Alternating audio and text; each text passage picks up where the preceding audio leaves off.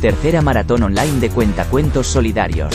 Historias con vida 2022.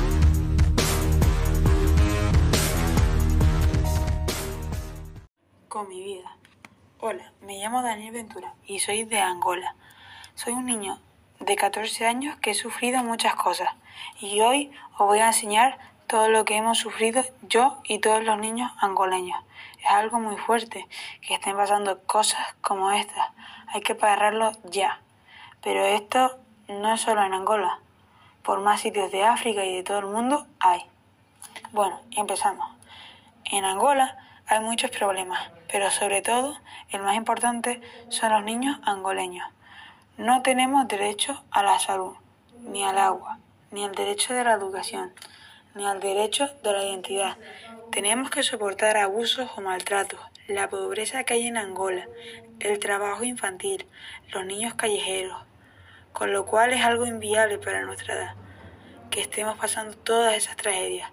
Hay que tener empatía con nosotros porque lo estamos pasando verdaderamente mal.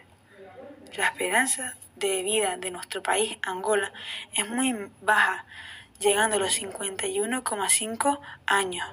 Se genera tanta pobreza en nuestra tierra porque tenemos 18 millones de habitantes, pero de esos 18 millones de habitantes hay un 43,5% que son niños menores de 14 años.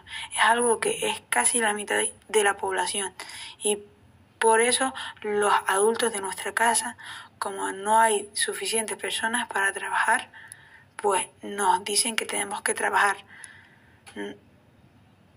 eh, nosotros y llegan llevado a esto hay tanta pobreza en tierras como las nuestras. Así, así que espero que hayan reflexionado sobre todas las cosas que tienen y espero que les haya gustado y si quieres cambiar todo esto lo podemos cambiar aportando cada uno su granito de arena. Tercera maratón online de cuentacuentos solidarios. Historias con vida 2022.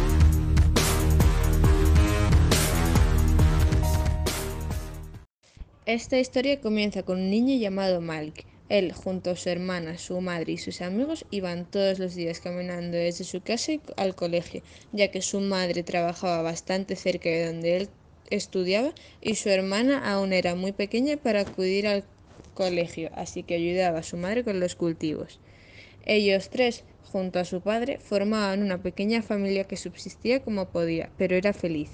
Como su padre era mercader y trabajaba vendiendo alimentos, siempre intentaba ayudar al que podía a los demás. Ellos se encontraban a las afueras de un pequeño pueblo y vivían en una casa hecha a partir de tablones de madera y láminas de metal que habían sido desechadas. Gracias a la pequeña ganancia que conseguía su padre en el mercado y la comida que proporcionaba el cultivo en el que trabajaban su madre y su hermana, él se podía permitir entrar al colegio, un sueño que siempre había tenido desde que ya que tenía un gran afán por aprender. Era una vida bastante tranquila, hasta que su, hasta que su madre le diagnosticaron una grave enfermedad. Su padre, en un afán de ayudarla, tuvo que irse de casa para poder buscar un hospital que pudiese tratar la enfermedad de su mujer, desplazándose a kilómetros de distancia y dejando solos a sus dos hijos.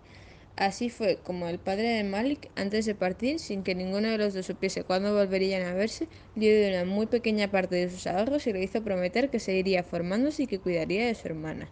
Desde ese día, él aprovechaba para recoger y sembrar en el campo lo que comerían durante los próximos días, y su hermana siempre le ayudaba cogiendo agua de un pequeño pozo donde ya casi no quedaba. Pasaron los meses, llegó una gran sequía y acabaron perdiendo gran parte del cultivo.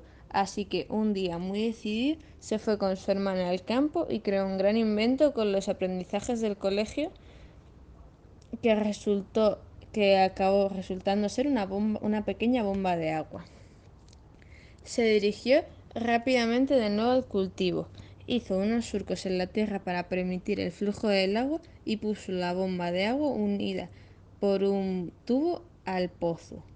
Esta bomba poco a poco comenzó a traer agua al cultivo en medio de la, de la gran sequía que había y gracias a esto, unas pocas semanas después, consiguieron unas muy buenas cosechas, que no solo les sirvieron para alimentarse, sino también para, reanudar, para recaudar una gran suma de dinero, a la que dedicaron una pequeña porción de este para localizar a su padre, que les sorprendió con la noticia de que su madre había conseguido salir de la enfermedad y que dentro de poco se dirigían a casa.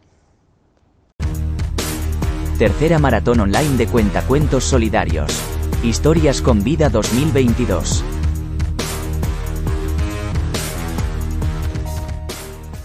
En el Valle del Oiruca, en Angola, un niño llamado Iker, que veraneaba en un pueblo donde vivían sus abuelos. A Iker le encantaba ir a un valle cercano, porque aunque el pueblo era muy pequeño, tenía un amigo que le gustaba encontrarse. Su nombre era Ayat. Con él pasaba todo el día, toda la tarde, eh, paseando por el bosque, jugando y observando animales que vivían en el río o comían en los árboles.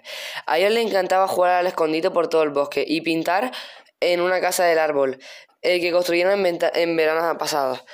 La semana de visita de los abuelos estaba acabando e Iker y Ayat se fueron al bosque una última vez antes de que Iker tuviese que irse a la ciudad.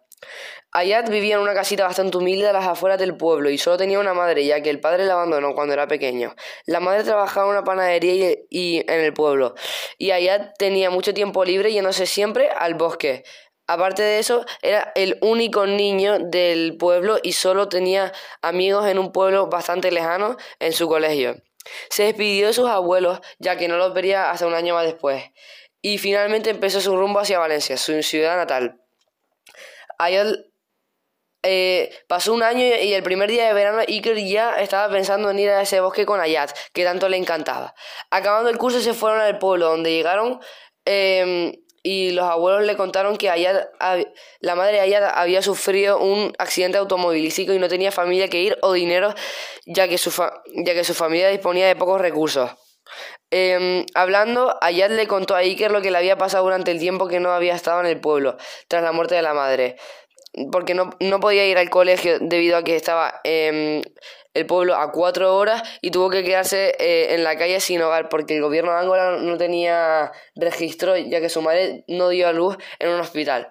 Escuchando todo eso, Iker eh, convenció a Ayat a ir al principio del pueblo y a la casa de los abuelos. A la mañana siguiente, Iker eh, Iker y sus padres decidieron ayudarle dándole una bicicleta, además de una mochila y material escolar. Los abuelos también se comprometieron a, a, darle techo ofreciéndole la habitación de, de Iker y mm, eh, él agradeció eh, la hospitalidad y mm, a partir de eso eh, Iker terminó su educación y acabó, acabó, acabó siendo un político en Angola ayuda a los misioneros y misioneras para que puedan ayudar a otras vidas. Realiza tu donativo al Visum 04232. Colabora. Más información en www.misionescanarias.org.